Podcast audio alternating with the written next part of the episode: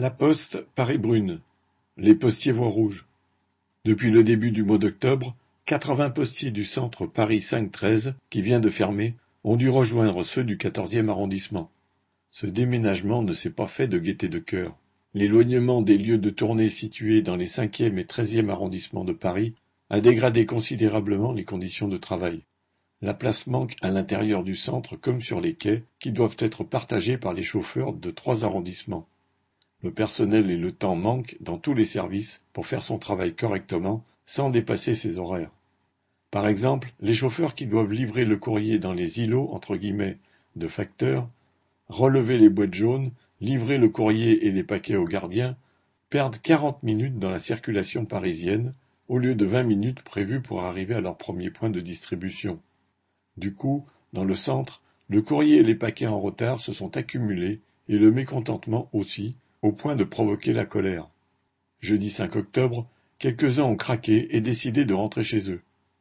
La nouvelle s'est répandue très vite, et petit à petit, par groupe, une cinquantaine de postiers de Paris 5-13 se sont retrouvés sur le boulevard Brune, ainsi que quelques collègues du quatorzième arrondissement venus voir ce qui se passait.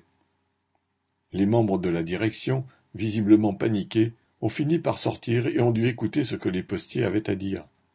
Ils en ont assez de venir au travail la boule au ventre, de ne plus avoir le temps de faire un travail correct, de rentrer chez eux lessivés. Mielleuse, la direction a proposé qu'ils fassent avec leur encadrant la liste de ce qui n'allait pas. Pas dupes de la manœuvre, ils ont refusé, la direction étant au courant depuis des mois des remontées faites par le personnel sur les conséquences de cette réorganisation. Puisque la direction voulait que les travailleurs rassemblés listent leurs revendications, ceux-ci ont exigé que la journée de grève soit payée pour avoir le temps de le faire. Cela a été accepté, et c'est donc en salle de pause que la cinquantaine de postiers se sont retrouvés pour discuter et voter la liste de ce qu'ils voulaient et de ce qu'ils ne voulaient plus. Un permanent du syndicat Sud, en contact téléphonique avec la direction parisienne, a bien tenu à déclarer que, si le travail ne reprenait pas, la prime de réorganisation serait perdue, mais cela n'a impressionné personne.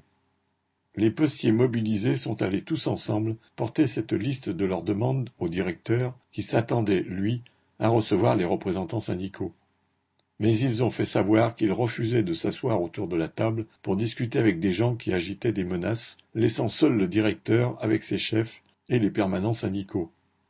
À la fin de la matinée, la direction a fait savoir qu'elle acceptait d'embaucher des renforts provisoires et de prendre quelques mesures pour alléger la charge de travail. Si tout n'est pas réglé, les cinquante postiers ont pu reprendre le travail le lendemain en étant fiers d'avoir eu cette réaction salutaire. Correspondant Hello.